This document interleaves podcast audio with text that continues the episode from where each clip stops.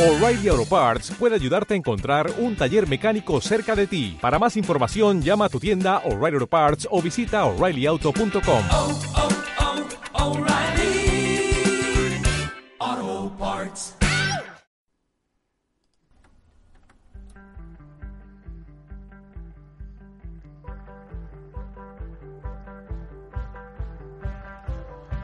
Hola a todos, bienvenidos y bienvenidas a Si la tocas otra vez, en Radio Spy.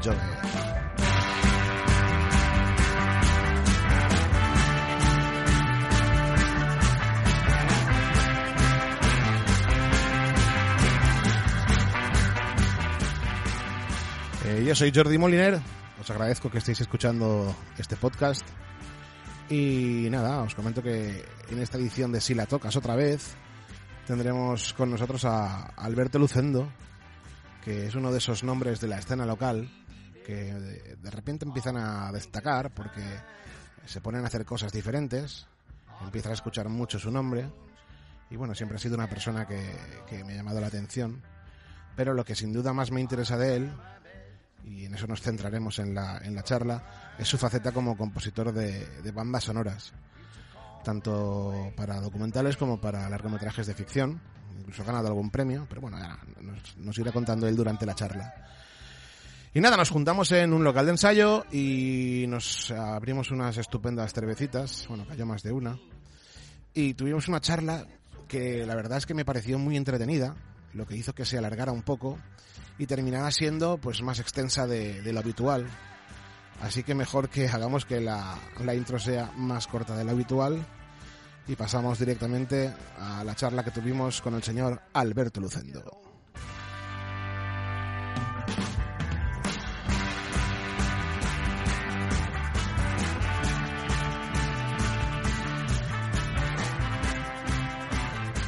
Tengo aquí el honor de, tener como, invitado a, Alberto Lucendo, que ha venido a hacernos una visita estos días a, tierras de Castellón desde Berlín.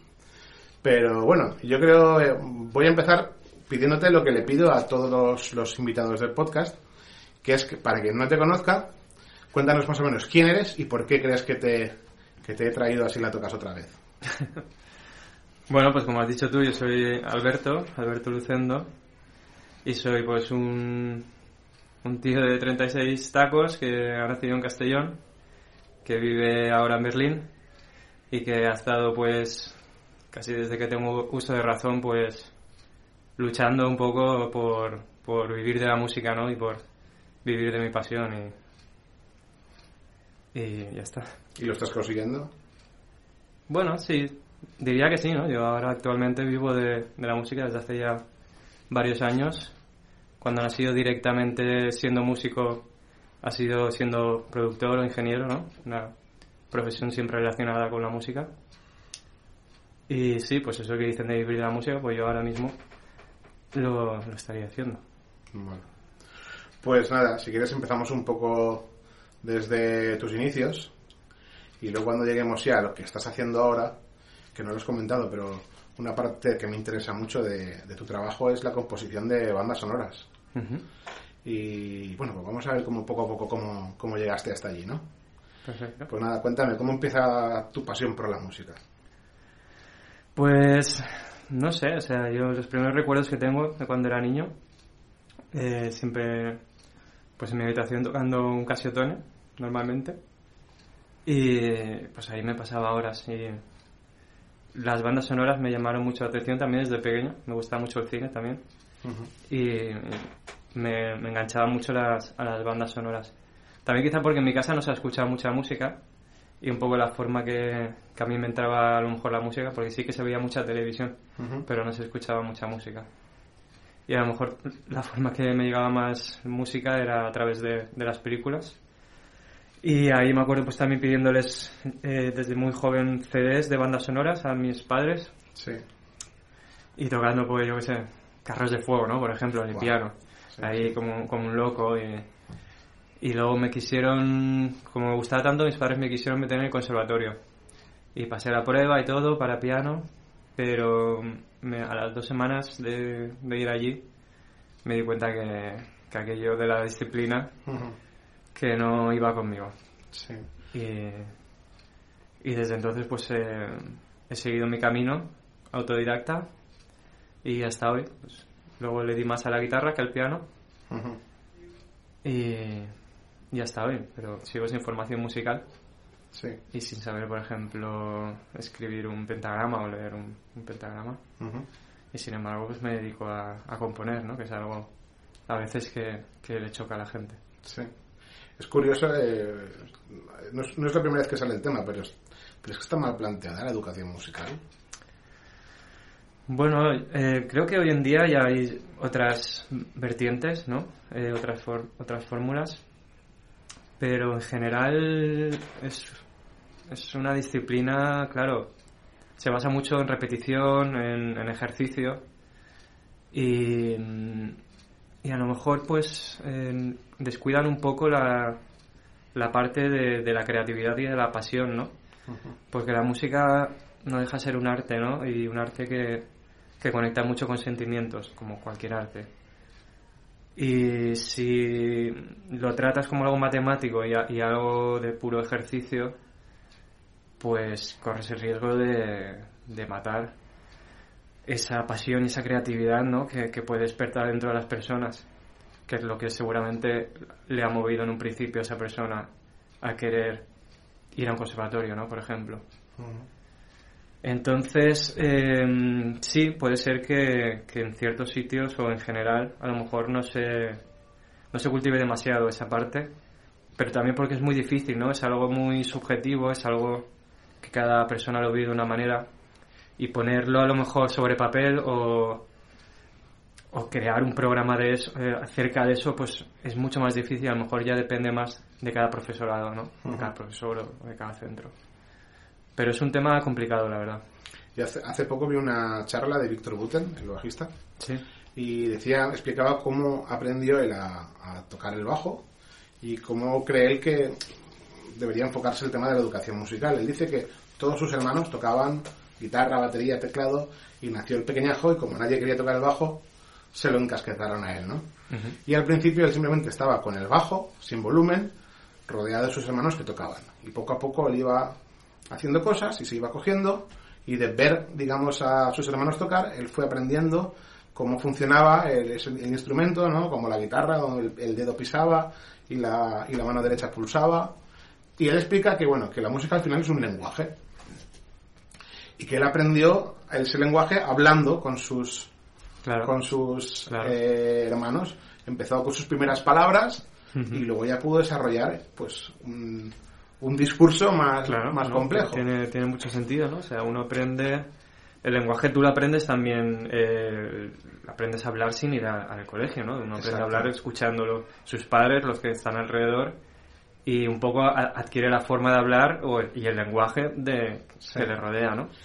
Entonces con la música, pues sí, pues claro, sucede lo mismo, ¿no? Depende de lo que bebas, lo que, lo que veas, lo que está alrededor tuyo en ese momento, crearás un lenguaje u otro, ¿no?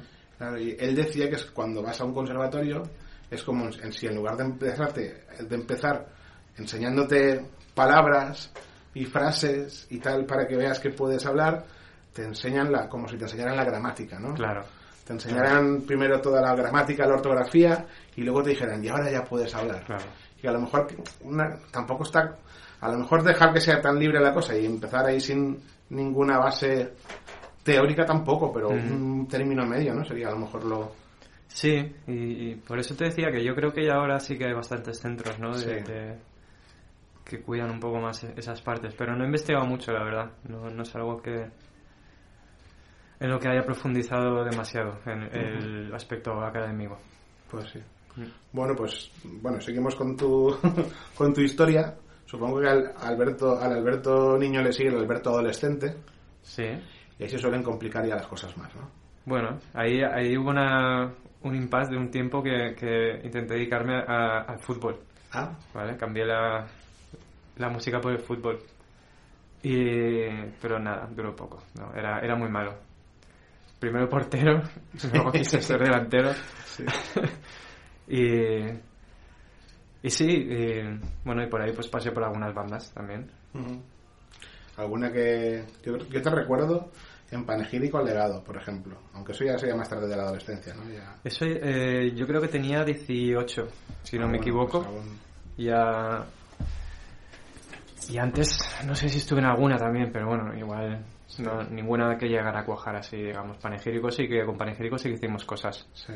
Tocamos en el auditorio, tocamos en bastantes salas, pueblos y es una época que recuerdo con, con mucho cariño porque era muy muy pura, ¿no? Creía, es cuando te crees que vas a ser famoso, ¿no? Sí. y, y a la vez es muy rebelde y muy, muy fiel a tus principios. Y, y bueno, es una época bonita, la verdad que aprendí mucho también. Además tenías buenos compañeros, ¿eh? Que Sí, claro. eh, hay buena cantera de músicos ahí. Bueno, bueno. Yo recuerdo que erais, erais muy buenos para Mm. lo que era el entorno entonces. ¿Y es porque currabais mucho o...? o, o- Eh, no, realmente no creo que curráramos más que, que otros. Sí. No lo sé. No... Nos gustaba mucho, eso sí. Sí. Y, no, y nos lo pasábamos muy bien. Pues sí. No, porque es- eso es otra cosa también. A veces el éxito te viene del trabajo y otras veces porque, no sé, simplemente tienes el talento el, o, lo- o la chispa, ¿no? A veces hace falta... Bueno, yo creo que es una mezcla de todo, ¿no? O sea, hay que tener claro. talento, por supuesto, pero hay que trabajar mucho también. Mm.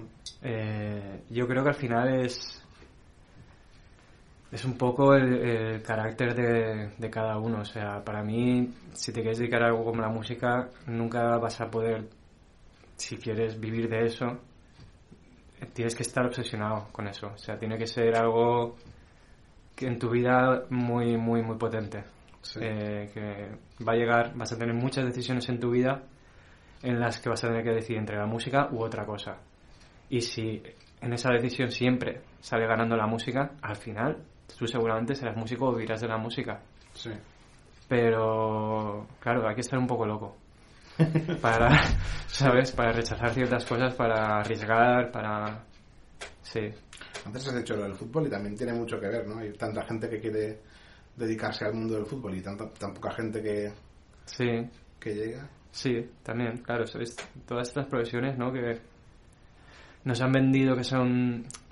Desde, se, ha, se ha creado una cosa tan pomposa, ¿no? Alrededor, Ujú. ser famoso y tal, y ser rico.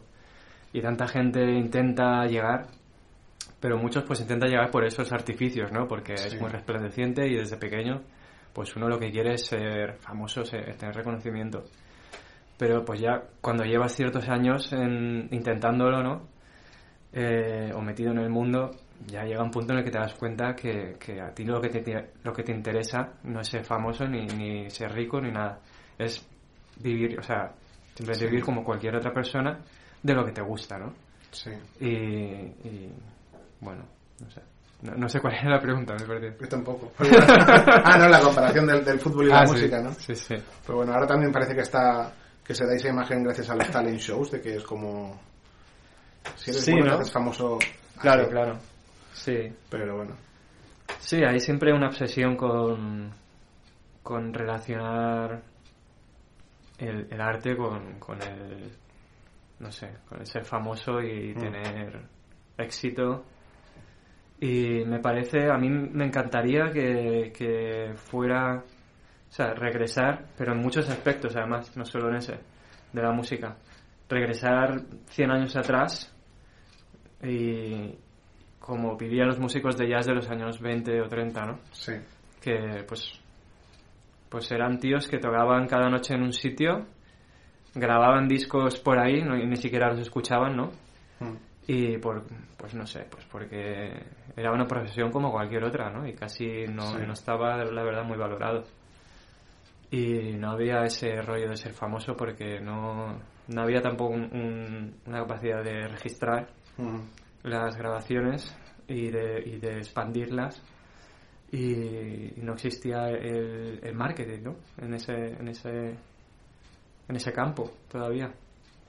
Y me parecía una forma muy honesta de, de hacer música y de ser músico porque esa gente no, no tocaba música por, por eso, por ser famosa o por ganar dinero la tocaba porque realmente la sentían y, y muchas veces se exponían a situaciones peligrosas o, o a, o a vivir pues de manera bastante precaria, ¿no? Simplemente por, por hacer algo que les gustaba. Y de esa época, pues yo diría que el mejor jazz o el mejor blues sigue estando ahí, ¿no? Ujú. Sí. Bueno, me gusta. A veces yo, cuando pienso en eso, pienso cómo molaría tener grabaciones de esa gente con los medios que hay ahora. Claro. Porque eh, si, si te mola el rollo, pues te mola el, rollo antiguo, por ejemplo, hay muchos grupos de, de blues Mm. que tiran por el low-fi, ¿no? Claro, claro, que intentan, Para ahora se intenta replicar el eso. sonido de allí, Pero de esa época, pero a la inversa nunca lo había pensado, es una eso, buena... eso molaría mucho, ¿no? Sí, hostia, es una buena... Sí, sí. Vaya, vaya, sí. Pues yo creo que sería una mierda, sinceramente. Pero me encanta, ¿no? creo que sí, tío. Sí, no lo sé. Tengo... No sé. Vete tú a saber, no lo sé. Pues sí. Pues mira, hablando de medios y tal, ¿y cuando, cuándo empiezas tú a, a interesarte más por el tema ya más técnico, más en cuanto a producción, grabación, ingeniería y todo esto? Pues esto va un poco de la mano con, con ser músico y, y la necesidad de, de, de grabarte, ¿no? De, tú estás en el local, estás ensayando y dices, hostia, vamos a grabarnos, ¿no? A ver cómo suena, tal, vamos a hacer una maquetita, no sé qué. Y yo pues siempre era el que tenía más curiosidad en ese Sí. terreno. Y luego me- también me di cuenta, no empecé a reflexionar y dije, hostia, si yo quiero vivir de la música, yo no estudiaba música, eh, pues algo tendré que hacer, ¿no? O sea, porque si, si no, no voy a, a comerme un torrado. Nadie me va aquí a, a contratar. ¿no? Mi padre siempre ha sido muy estricto conmigo, ¿no? De, de estudiar, de tal, de ganarme la vida. Mi padre es banquero, ¿no? Entonces imagínate. Sí. Y... No, banquero, lo trabajaba en un banco. Y... Y digo, tío, yo tengo que... Tendré que estudiar algo relacionado con esto para, para ganarme la vida, ¿no? Porque yo no, no puedo tener un trabajo normal de cualquier otra cosa. He tenido 100.000 trabajos, desde los 16 años estoy currando de todo. Y me di cuenta que no, no podía tener un trabajo que no fuera relacionado con la música. Entonces dije, bueno, pues igual productor, creo que es el, el trabajo que, que más cercano está a ser músico, ¿no? Es casi el productor. Al final es casi como un músico ¿no? más en- Mm. del grupo. Y por ahí me empecé a interesar y pues como estaba tocando en bandas, pues yo pues ya te digo, era el, el que grababa las maquetas y luego pues los locales de al lado se enteraban también, oye, que este chaval tiene ahí unos micros y un ordenador en el local Mm. y tal, oye, pues sí, pues vamos ahí, grabamos, tal, no sé cuándo. Y una cosa pues lleva a la otra al final. Ya. Eh, estudié la- el módulo, la Sí. formación profesional, pero ya cuando estudié el módulo, creo que tenía 22 años, realmente no, no aprendí nada porque ya llevaba tantos años chupando local y, y leyéndome libros yo por mi cuenta y tal que todo lo que me enseñaban allí ya, ya lo sabía. Sí. Pero bueno, estuvo bien también la experiencia. Pues sí. Luego las- la, la siguiente pista que tengo de ti es, Montefuji. Sí, Montefuji. Cuéntanos un poco cómo nació el proyecto. Por cierto, un saludo a Gavin, que es de los habituales, que nos escuchan siempre. ¿Ah, sí? Sí, supongo que también estará escuchando hoy. Sí, Gavin es muy amigo y es un amor. Montefuji, ¿cómo surgió? Eh, no me acuerdo muy bien, ya te he dicho antes que tengo muy mala memoria.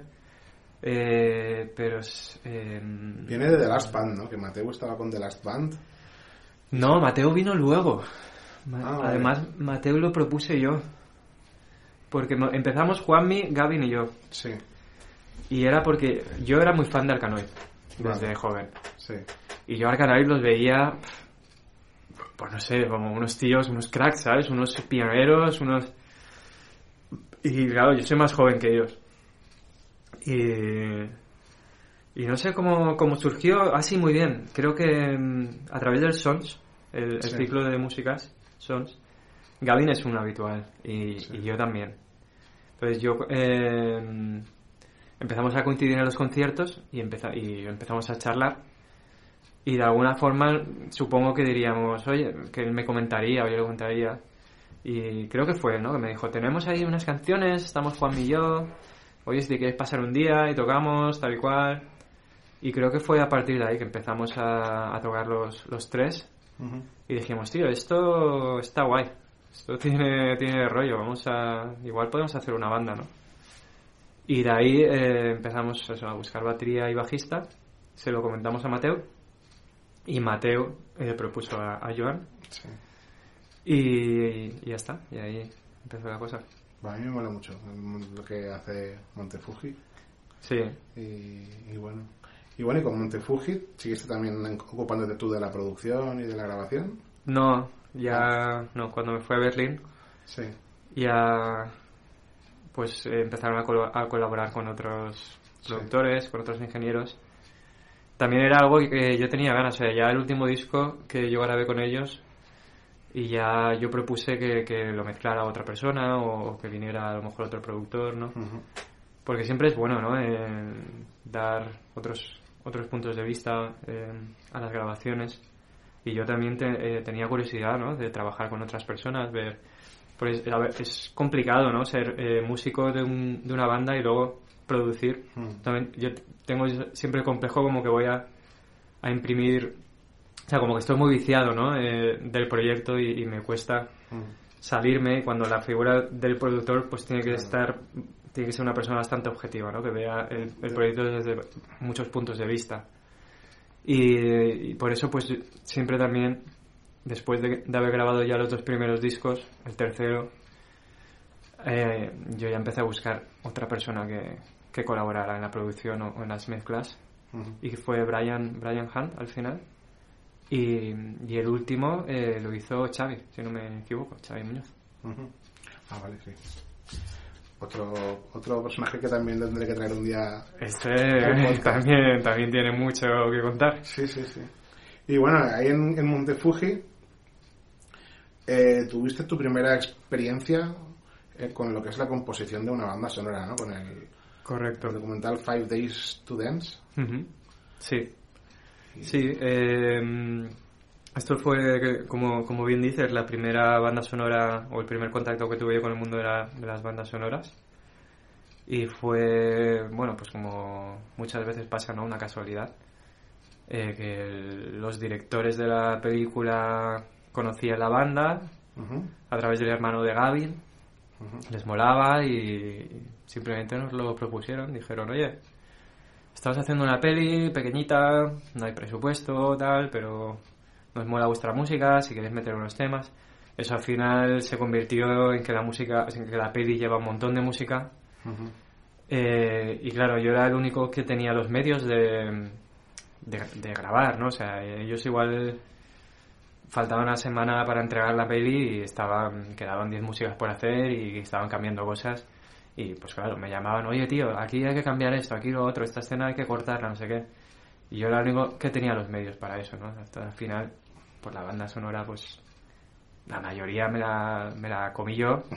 También es verdad que Gavin y yo fuimos los que tomamos más un poco, porque es muy sacrificado, o sea, mover a cinco tíos de una banda para hacer 20 temas al final que creo que fueron o más los que entraron en la peli, pues es complicado, ¿no? Con, con los timings que lleva el cine y la comunicación con el director.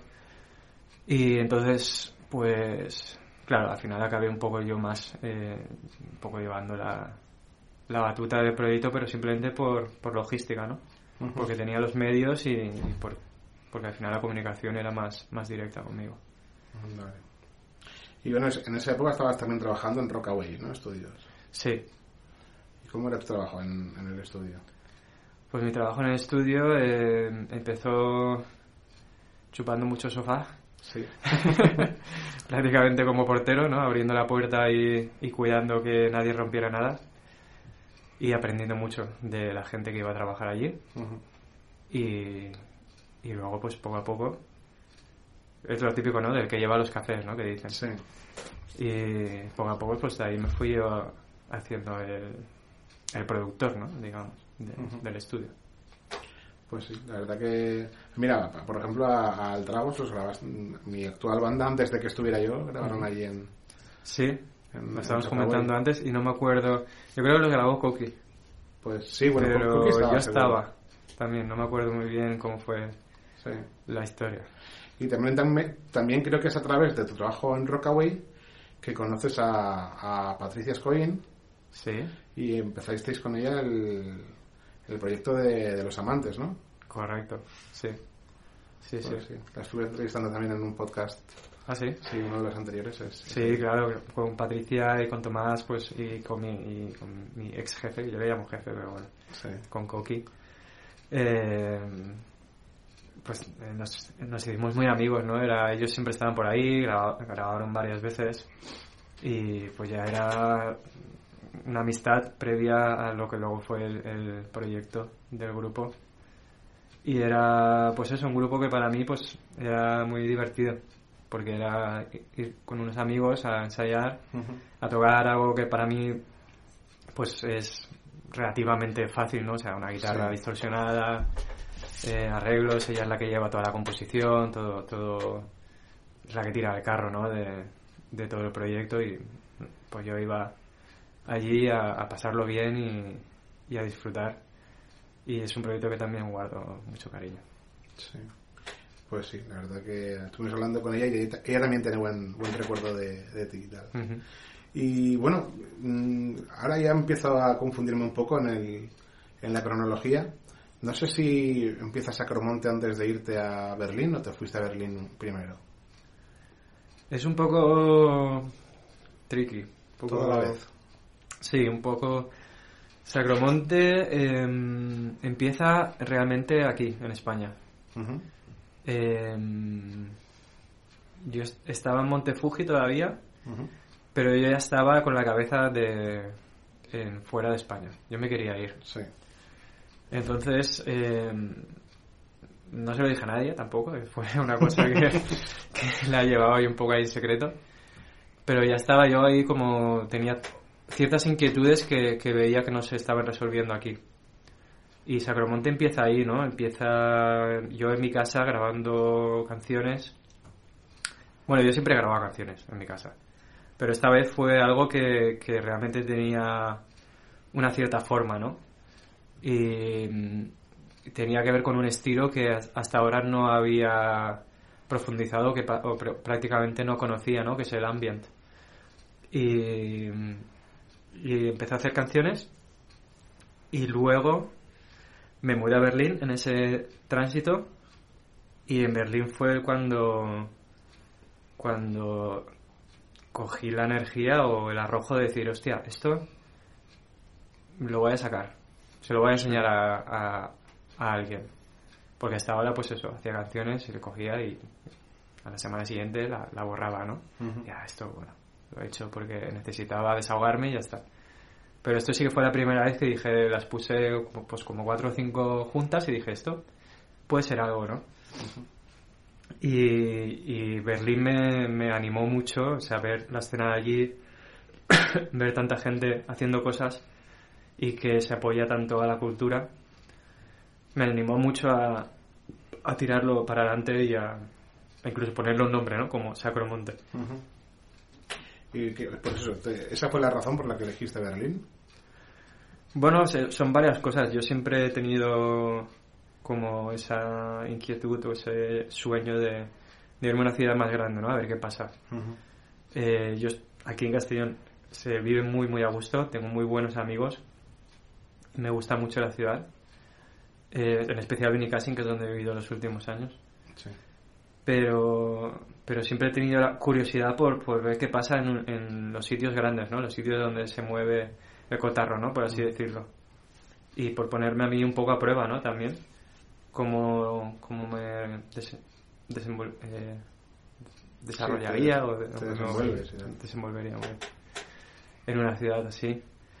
Y, y bueno, pues ya llegó un punto en el que dije, ya está, o sea, lo voy a hacer porque tengo 30 tacos, eh, si no lo hago ahora, eh, no, seguramente no lo haga nunca, ¿no?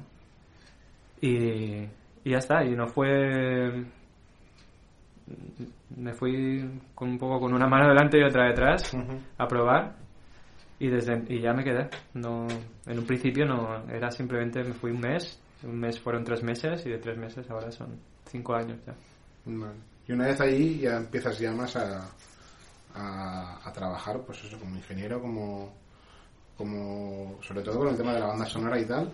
Sí, allí realmente no, no he currado ¿eh? de, de ingeniero y No. tampoco lo he buscado Vale. porque Cuando ya me, me muevo allí, ya estoy haciendo bandas sonoras. Justamente cuando me muevo, me cae otra, otro encargo Ah, qué guay. de una peli.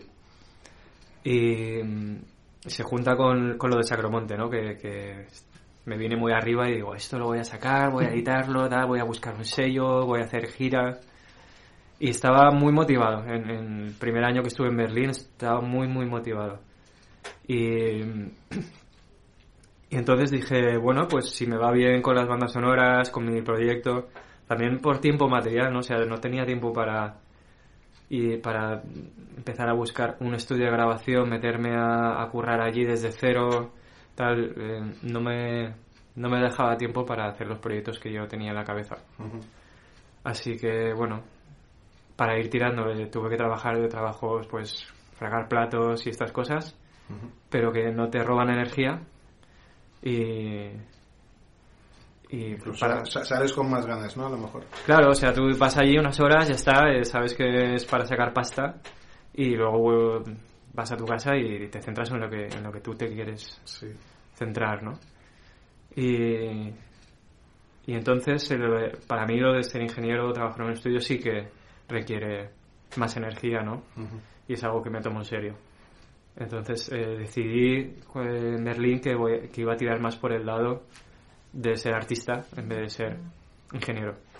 Pero sí que es verdad que eh, eh, sigo teniendo mucho contacto con, con grupos de Castellón, que entonces cada tres o cuatro meses me vengo a, a Castellón a grabar a algún grupo que, que me llama y me dice, tío, es que queremos grabar contigo, tío. O sea, tiene que ser contigo y, y te pagamos el avión, te vienes una semana. Yo como tengo casa aquí, pues bueno, te vienes una semanita, grabamos y a mí también me viene bien porque así veo un poco a mi familia y a mis amigos cuando puedo.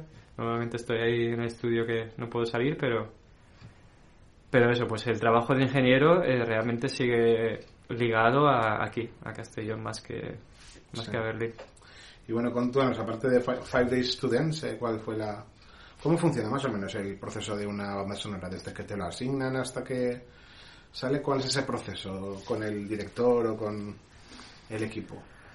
Pues es, depende mucho un poco también de cada director, de cada productora, pero digamos que empieza con un tráiler, con un teaser, con algo y con una historia, ¿no? Con un, o con un guion o con una reunión con el director donde te cuenta de qué va la peli.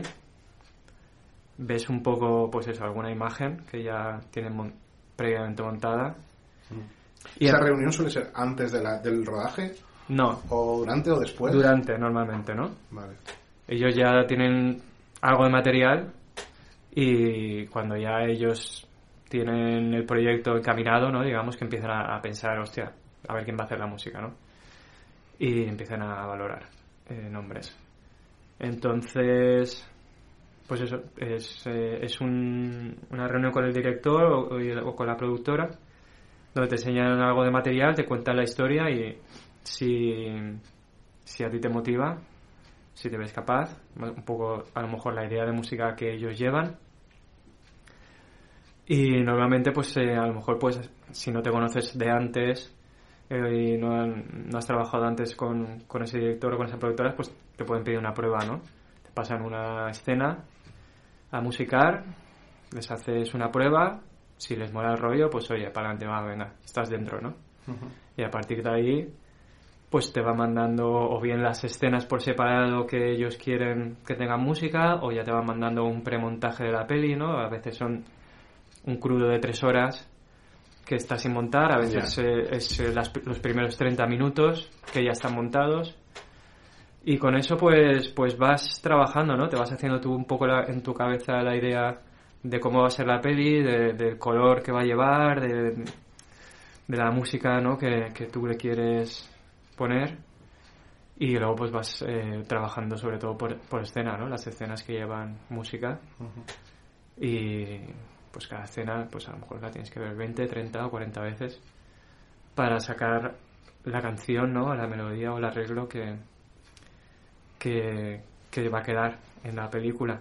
Y a la vez, lo complicado es que si, si cometes el error de trabajar mucho por escenas, eh, te puede quedar una, o sea, una banda sonora para mí tiene que tener sentido. eh, en general, ¿no? Eh, tiene que tener un hilo conductor al igual que lo tiene la película, la narración o la historia.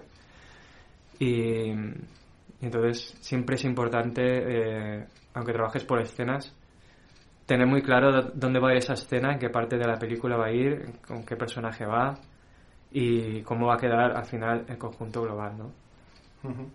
Ahí supongo que te- ellos te marcan qué escena debe tener banda sonora o te dejan a ti. Normalmente sí.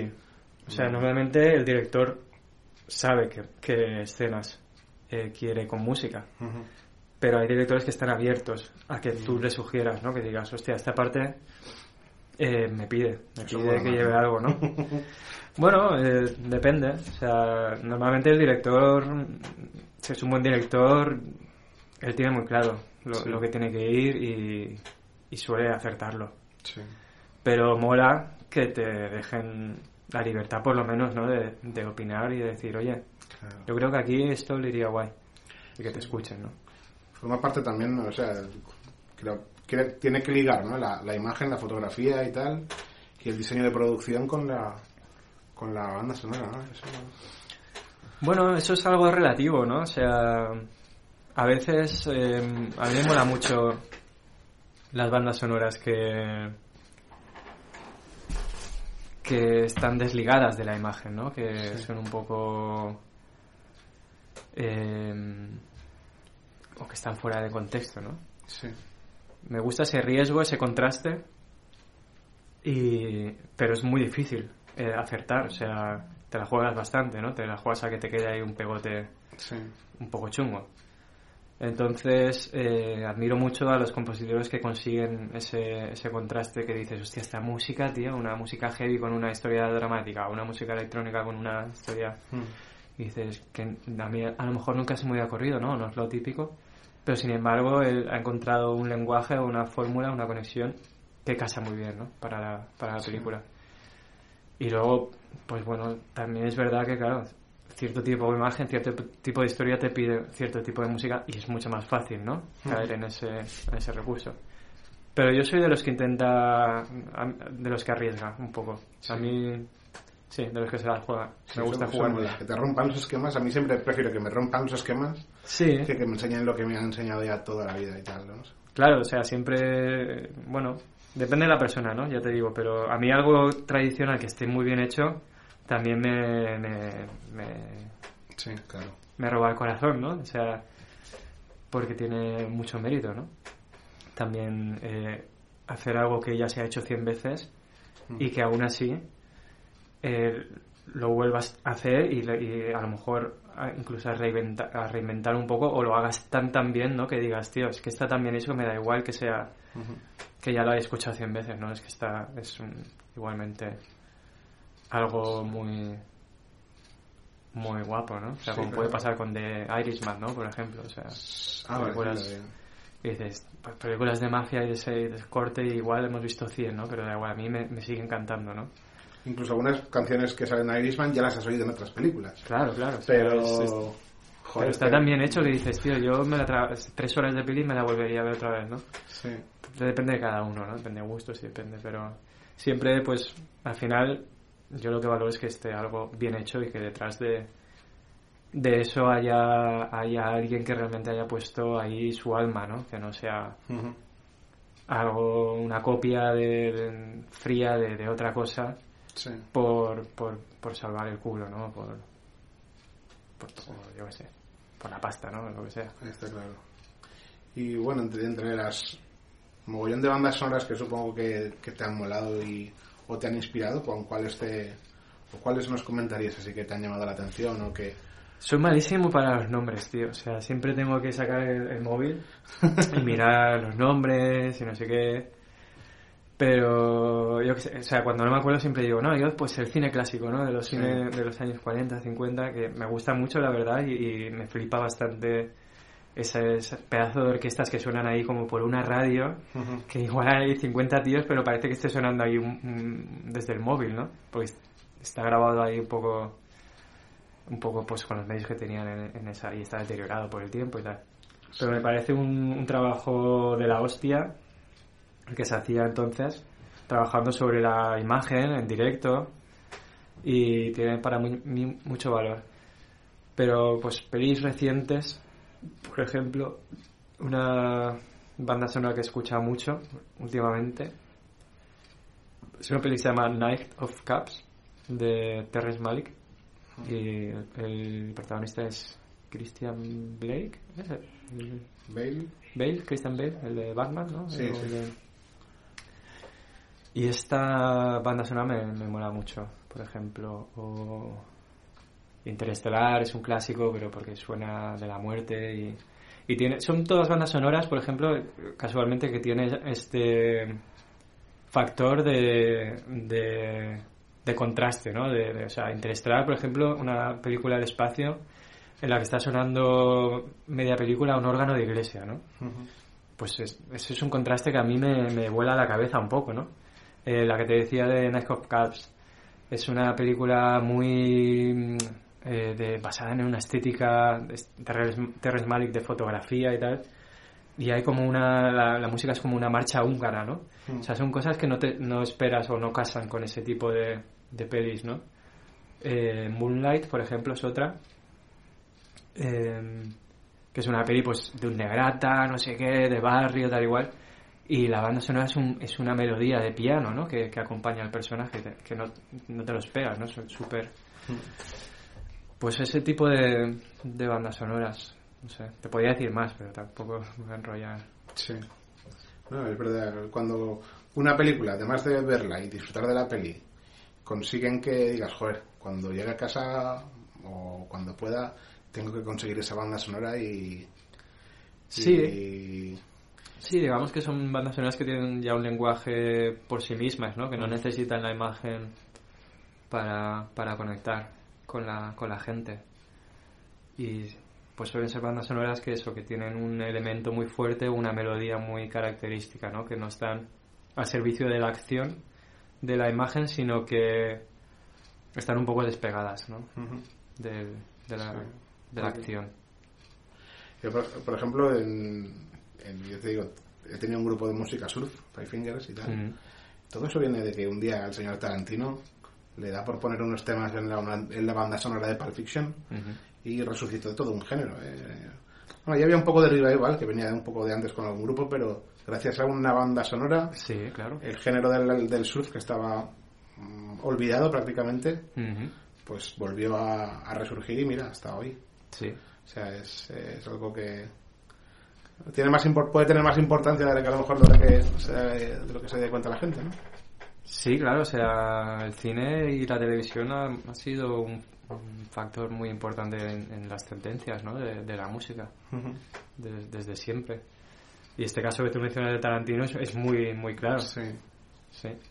Porque realmente eh, mucha gente no sabe ni siquiera lo que es la música surf, o no sabe ni siquiera que Sí. se llama música surf, ¿no? Sí, sí.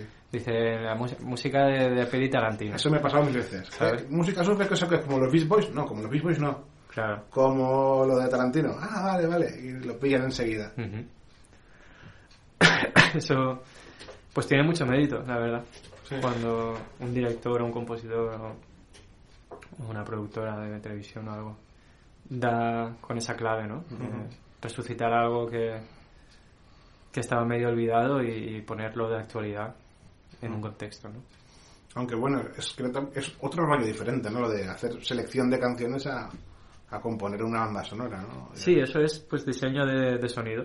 Sí. lo de la selección de canciones. A veces también es trabajo para un compositor, puede ser, pero pues sí, es otro, es como otro terreno. O sea, a mí bandas sonoras que me flipan y me siguen flipando. Muchas de ellas vienen de, de Asia también.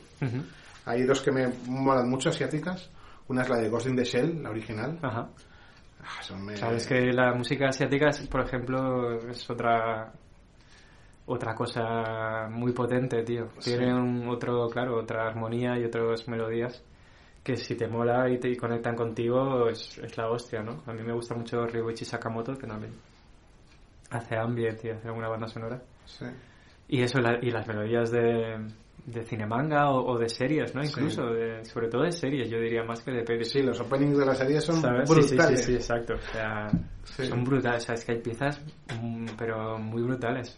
De composición y de, y de sonoridad. Y, y, sí, sí, es un mundo, la verdad. Sí, también las, las bandas sonoras de Wong Kar Wai también son ahí súper Sí, súper claro. cuidadas.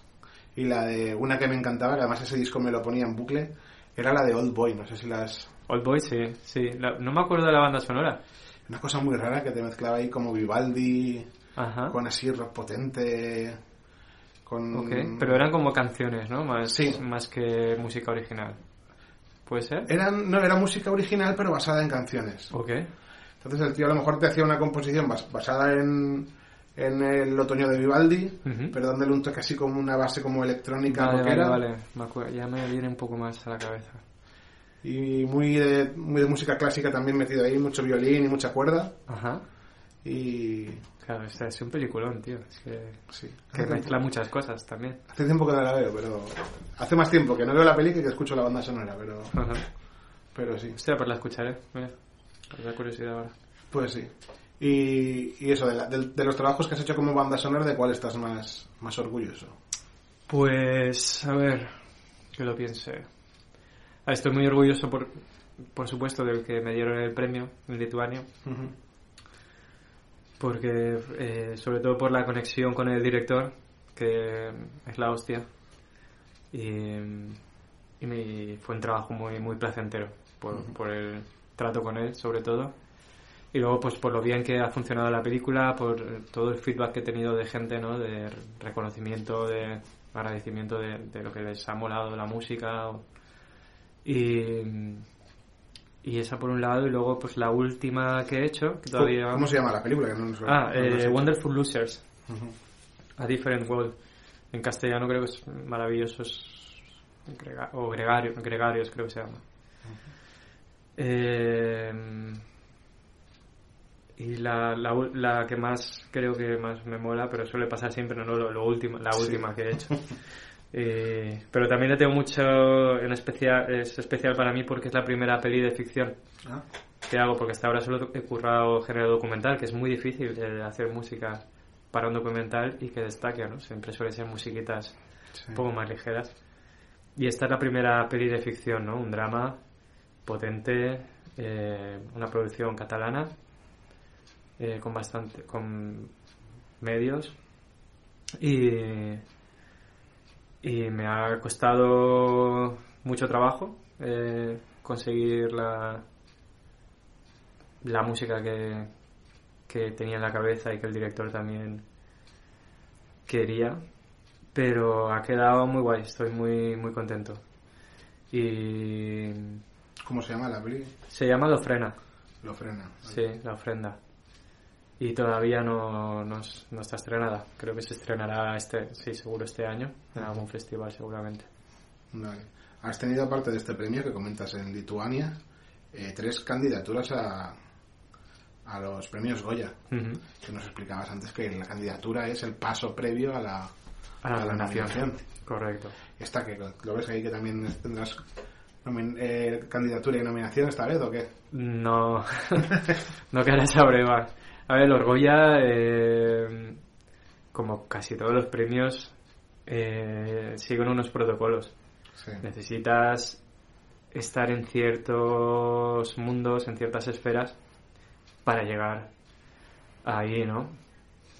De vez en cuando se da alguna excepción, ¿no? Pero pues casi como que te toque la lotería. Mm. Pero pues eso, pues tienes que haber comido con ciertas personas o haber estado en ciertas fiestas o para empezar simplemente estar federado en la, en la asociación, en la Academia de Cine Española, ¿no? Que yo no lo estoy, o sea, a mí me ha llegado la carta, pero pues tienes que pagar, creo que es una cuota de 200 euros al año, ¿no?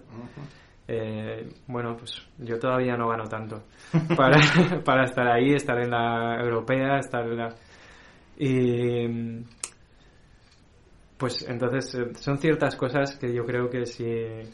O a lo mejor tienes que vivir en Madrid, ¿no? Y, que, y también tener Sí. ciertos, ciertos contactos y con productoras y con... Pero de vez en cuando pues surgen, surgen excepciones. Yo creo que, por ejemplo, el caso de- del chico que tocó el otro día de Paranif en, en el festival que estuve tocando yo también, en el Cine Mascore, Olivier Arson. Eh, creo que es una buena, un buen ejemplo, ¿no? De un tío que no es muy famoso, ¿no? Por así decirlo, no estaba mucho en el círculo de, de las bandas sonoras, tiene su grupo también de música ele- electrónica, experimental, y se llevó el Goya, ¿no? También es un peliculón, no, no sé cómo se habrá metido en esa peli, ¿no? Pero, pero bueno, eh, normalmente es eso, ¿no? Si miras la, el historial de Goyas de los compositores, pues eh, hay a lo mejor 10 nombres que se repiten durante 30 años, ¿no? Sí. Pero, pero sí, oye, yo no, por supuesto que no me, no voy a cerrar esa, esa puerta, ¿no? Oja- ojalá. También dependerá de que la peli tenga más visibilidad, ¿no? Claro, claro, ese es uno de los factores. Five Day Students fue, fue candidata. Five Students fue candidata en muchas, sí, tuvo muchas candidaturas. Vale. Porque es una Pero- peli, para mí es una, una maravilla de película. Es, es Claro, preciosa. claro. Pero no sé yo cuánta gente de los académicos que votaron Sí, realmente habían visto esa película. claro, eso nunca lo sabes, ¿no? Eh, pero ya te digo, yo creo que hay un paso ahí, no tengo ni puta idea, ¿eh? Yo hablo Mm. por hablar. Pero yo creo que hay un paso ahí que, que cuan- cuando ya estás a, a las puertas de ser nominado, ¿no? Tiene que haber ahí como unos... un- una reunión de Illuminatis, ¿no? Que digan, a ver, a ver, vamos a pensarlo, ¿no? E- Este tío, ¿quién es? ¿Sabes quién lo conoce? ¿Quién tal? De, ¿No? Y, y digan, bueno, tenemos a este otro que, que joder, que Sí. ya lo conocemos, que tal, que tal, que es de tal productora, que joder, que ya lleva un recorrido, pues no nos la vamos a jugar aquí a traer a cualquiera, ¿no? Claro. Y aparte, todo esto de los premios, tienen, si tiene un factor humano detrás, Mm. y depende de que una persona tome una decisión. Y te lo puedo decir que a mí, a veces han contado conmigo para algunos premios y tal, ah, no tan importante como los joyas, ni mucho menos.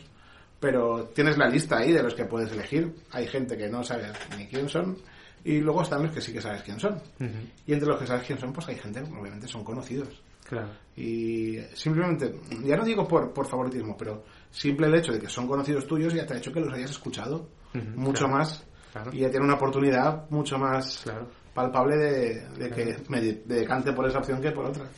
Claro, si a eso Pero le bueno. sumas que la peli en la que, con la que están relacionados, en la que han trabajado, se va a llevar casi todos los Oscars de ese año, pues oye, también ayuda Ya, ni sobre hojuelas. mucho más fácil. claro. Pues sí. Y nada, quieres seguir, o sea, mm, tu idea es seguir, ¿no? En el tema este de la, la composición de bandas sonoras y tal. Sí, yo estoy encantadísimo con eso. Eh, yo creo que es para mí el, el trabajo perfecto porque a mí me encanta estar en mi estudio, Sí. estar experimentando, estar yo ahí solo grabándome y cada vez se me hace más cuesta arriba tocar en directo, por ejemplo, lo paso un poco mal, sobre todo por el tema de ensayar, ¿no? Por ejemplo, eh, no sé, ya se, se hace cuesta ¿no? lo repetitivo, exacto, ¿no? O sea, cuando estás acostumbrado a experimentar, a, a probar y tienes que estar ahí un mes repitiendo la- el mismo set, ¿no? Para tocarlo luego otra vez exactamente igual y pues en- se me hace poco atractivo ya, se me hace un poco cuesta arriba y aparte de toda la logística que conlleva un concierto y todo eso. Que luego estás ahí y lo disfrutas mucho, ¿eh? Y estás de gira, conoces un montón de gente y tienes un montón de feedbacks súper buenos y, y es súper sano. Pero ya te digo, toda esa preparación anterior me hace que cada vez quiera tocar menos y estar más trabajando en el estudio. Y las bandas sonoras son perfectas porque estás tú en el estudio y te hacen promoción, que es otra Sí. cosa que yo odio. Te hacen toda la promoción ellos, porque se gastan una pasta ellos para promocionar la peli y tal, y por defecto te promocionan a ti. Y pues entonces yo encantado, ¿no? O sea, yo al final hago lo que yo realmente siempre he soñado, que es hacer música en mi estudio sin que sin tener que dar la cara, sin tener que darle coñazo a nadie de eh, escúchame o o, o estar girando o llamar ahí a, a puertas de 100.000 garitos para que te dejen tocar, ¿no? Así que sí, o sea, yo bandas sonoras a tope. Bueno, y hablando de, de ese estudio que tienes en, en Berlín, supongo, ¿no? Sí. Yo flipo cuando las fotos que he visto de él. Ajá. todos los juguetes y los aparatos que tienes por allí. Guau. Todo basura, ¿no? no. No, pero... Es muy, muy trastero. Yo siempre el, el rollo del internet, ¿no? Del compra-venta, Sí. lo hago polvo, tío. Desde que soy muy muy jovencito, ¿no? Empecé Sí. con el eBay y luego el Hispasonic y luego allí. Claro, imagínate, hay una cultura de, de, de antigüedades y mercado de segunda mano. Allí hay de todo, ¿no? Todo lo que te puedas imaginar. Y si buscas, eh, encuentras joyas muy a muy buen precio. Entonces para mí eh, es un poco el paraíso allí, ¿no? Cuanto, aparte que cada vez que yo el dinero que gano con, con esto realmente pues la mitad siempre se va en inversión a comprar cosas. Estoy esperando a acabar un trabajo para ya estoy pensando lo que me voy a comprar, ¿no? De, de nuevo material de música. Pero es inversión, ¿no? Al final también. Claro, o sea, este oficio nunca acabas, ¿no? De, de invertir, ¿no? Siempre tienes que estar actualizándote y más... O sea, yo no soy simplemente compositor, ¿no? Que escribe un, un pentagrama y luego va a un estudio y con una orquesta y lo tocan, ¿no? Yo soy... Yo me... es que- o sea, yo compongo la música, toco la música, grabo la música, mezclo la música... Entonces, eso necesita más, mucho más recursos y material, ¿no?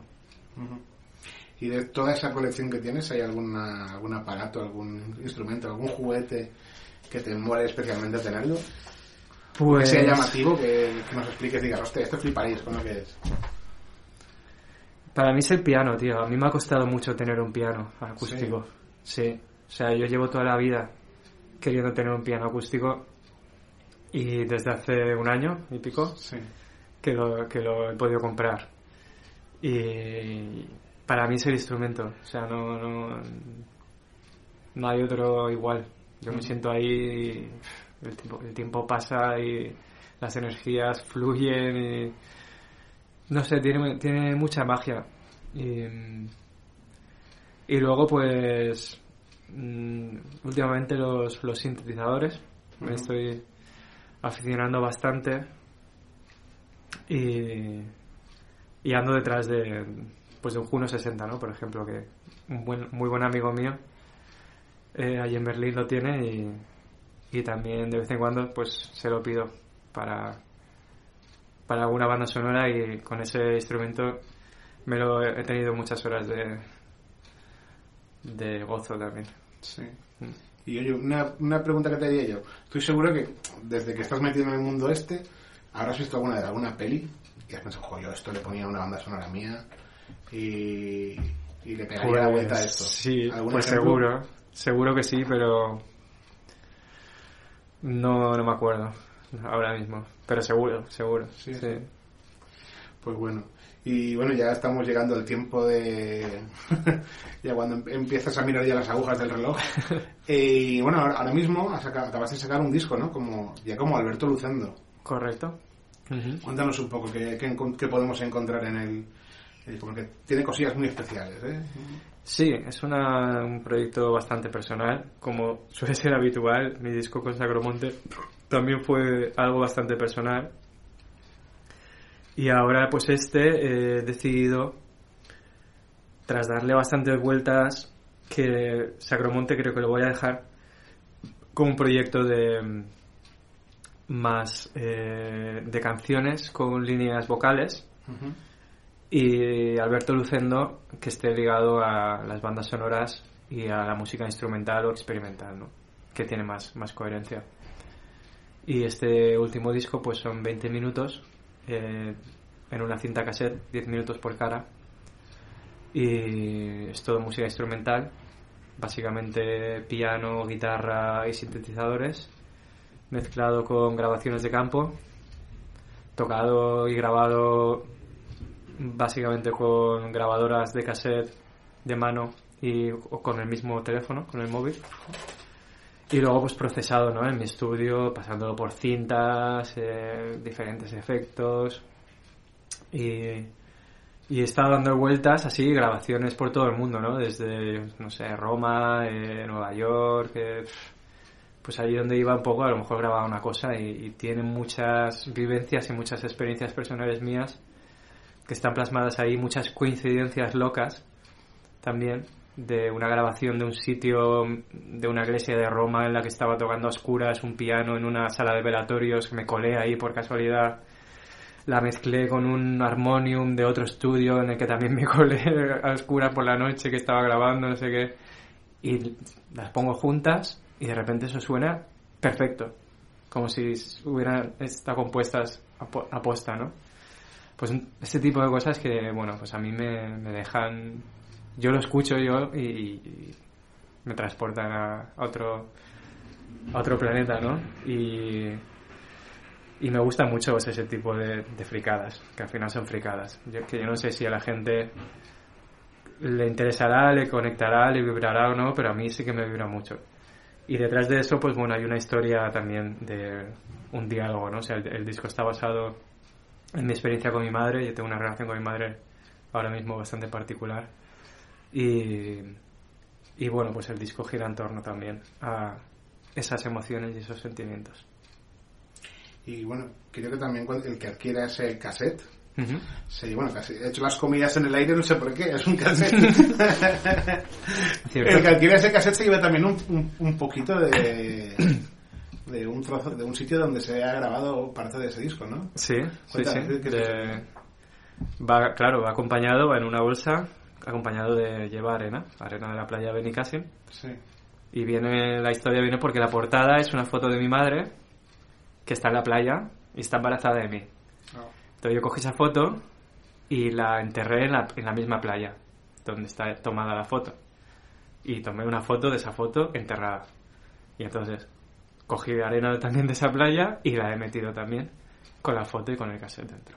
O sea, también es un poco ahí como un acto de psicomagia, ¿no? De esto de Jodorowsky casi. Sí. Pues ya tenía ganas de escucharlo, pero después de esto que me Sí, la historia es muy bonita. Joder. Cuesta, claro, cuesta, no sé cómo, cómo ponerla, ¿no? Como, pero, pero bueno, pues a cada uno que me cruzo, pues se la cuesto, se la cuento y así, pues. Bueno, ahora, pues, lo oirán más personas, ¿no? Gracias Pues sí. a, a esta entrevista. Mira, pues aprovecha y a quien le interesa dónde puede conseguir esta... Pues se, se vende a través de internet, a través de mm, un, un sello de ambient español que se llama El Muelle, El Muelle Records. Y se puede adquirir a través de ellos, te la envían en un paquetito. Y seguramente a lo mejor dejo una... Hay muy pocas copias. A la venta yo creo que van a salir 40 copias porque he querido hacerlo más como un regalo para mis amigos y he distribuido 40 copias a mis amigos de gratis, o sea que me ha gastado una pasta realmente para hacerle un regalo a mis amigos.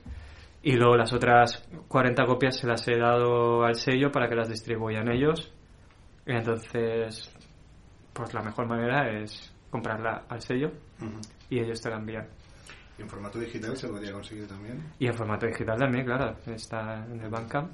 Porque ahora mismo yo para si tengo que escuchar un cassette... Con la cinta te va la descarga digital, claro. ah, vale, vale. En Vale. calidad de- Sí, sí. Es importante el formato para ti también. el- Realmente, eh, sí, o sea, es importante en el, en el sentido de. mm, como objeto, ¿no? O sea, a mí me. Sí. Yo creo que hoy en día eh, muy poca gente ya, ¿no? Se pone un disco, un CD o, o un cassette. Lo, es, es algo pues romántico, ¿no? Algo, yo sí que me pongo muchos vinilos en mi casa, aunque esos mismos discos los escucho 100 veces también en Spotify. Pero de repente, eh, pues una mañana o una noche con un vino, lo que sea, me apetece ponerme el vinilo. Su Pero por- ceremonia, ¿no? Sí, es una ceremonia, ¿no? O sea, no es porque suene, no sé, especial, que, que sí, que suena especial, pero suele ser más por defectos realmente del reproductor de la aguja que, que una mejora. Y, y eh, creo que es importante el- simplemente el- el- la edición, o sea, ¿cómo, cómo lo has dicho tú? El, El formato. el formato, eh, como objeto, ¿no? Como tener algo en tus manos, ¿no? Sí. Porque al final este mundo digital, ¿no? En el que todo está en el aire, en la nube, eh, hay tantísima información que si tú realmente no la materializas en algo físico, Ujú. que es lo que siempre hemos entendido los humanos y tiene una conexión realmente profunda con lo que somos, eh, se, vol- se volatiza muy, muy rápido, ¿no? Entonces creo que cuando algo te gusta de verdad, eh, tener la posibilidad de tenerlo física, de materializarlo físicamente, Ujú. es importante. Es importante porque se crea un vínculo y una conexión especial. por eso creo que el formato tiene que seguir existiendo, formato eh, físico, y cuidar un formato, una portada, una edición, el papel del vinilo, el, o yo qué sé, pues en este caso, ¿no? Eh, Yo me he currado, tío, pues ir a la playa, arena, tal, las fotos. Pues no sé, creo que tiene. que es, muy importante para mí realmente. No simplemente algo estético, sino. Claro, también tiene un arte, ¿no? El- Claro. mientras haya un formato físico puede haber un arte que no sea, no sea solo lo musical, ¿no? Lo estético y lo, lo plástico Claro, que claro. acompaña el, el formato también. Claro, siempre, siempre ha sido así, ¿no? O sea. Y aparte, te lo comentaba, que, eh, en, este, en esta marabunta de lo digital que hay hoy en día, el vinilo, los que compramos vinilo y tal, Mm. creo que nos devuelve el, el- lo, que, lo que es pues, el, el- el ritual, la ceremonia. Tú te pones Spotify y te tienes, pones el disco de fondo y el disco ha sonado y no te has enterado de nada. Me ha pasado un montón de veces. claro. Pero si te tomas la molestia de poner el vinilo a los 20 minutos, levantarte, darle la vuelta, joder, ahí le prestas atención, ¿no? Ta- Totalmente. Y yo creo que con, con el formato que has sacado tú, por ejemplo, si yo me lo comprara, si tuviera que tener que de algún, de algún modo sa- sacar un cassette para escucharlo, pues mi, mi atención se multiplicaría en ese momento. Seguramente. O sea seguramente. que, que sí, yo también soy de los que creo en el en lo físico, no solo en la música, ¿eh? también en... eh, yo leo mucho en Kindle, que leo mucho en, en libro electrónico, pero me siguen encantando ciertos libros, Tenerlos ahí. tener el libro y, Claro, claro. y de vez en cuando un libro y oler la tinta y las páginas y, y tal. Coincido plenamente.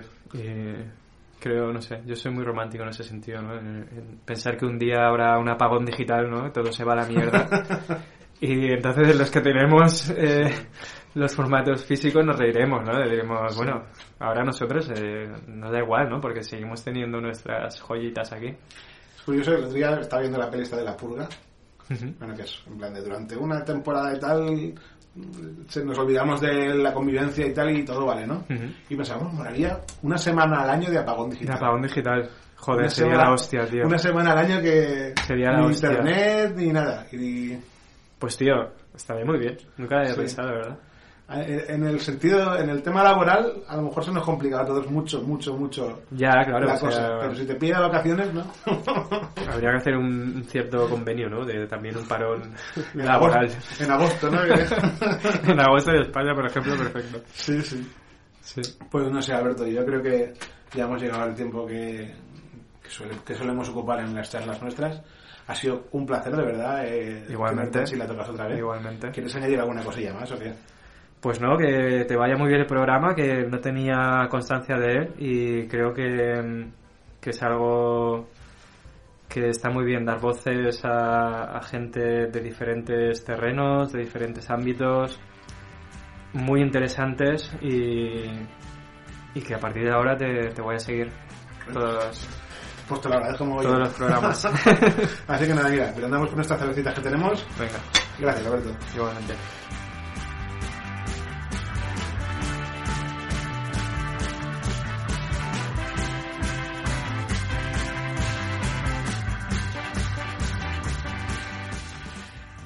La verdad es que es una lástima que le diera a cortar aquí a la grabadora, porque mientras terminábamos las cervezas que teníamos a medias, pues estábamos, seguimos charlando y, joder, os aseguro que es que esos minutos extra hubieran quedado estupendos en el programa porque eh, Alberto dijo cosas muy interesantes y, estaba pensando todo el rato, esto tendría que haber estado en el programa. Pero bueno, eh, intento ceñirme al, al tiempo del programa, aunque luego no, no lo cumpla. Y no sé, me pregunto si, vale la pena, así que os dejaré la pregunta en redes sociales y si queréis darme vuestra opinión sobre si preferís que el programa se alargue o que mantenga los tiempos, pues mira, yo os lo, os lo agradeceré. Nada más, os agradezco a todos que hayáis llegado hasta aquí y te agradezco mucho, Alberto, que te prestaras a colaborar con Si la tocas otra vez. Y nada, os espero en el próximo programa, que ya os aviso, vendrá, igual viene con polémica. Vamos a meternos ahí en temas candentes y no sé, a ver qué pasa. Y bueno, nada más, eh, solamente comentaros que, bueno, el rollito este que hay ahora tan de moda en todas las en podcast, en YouTube y tal, de que la gente termina siempre todos sus programas con, con la misma frasecita, pues es algo que a mí no, no me va, la verdad. Y nada, dicho esto, un saludo y hasta la próxima.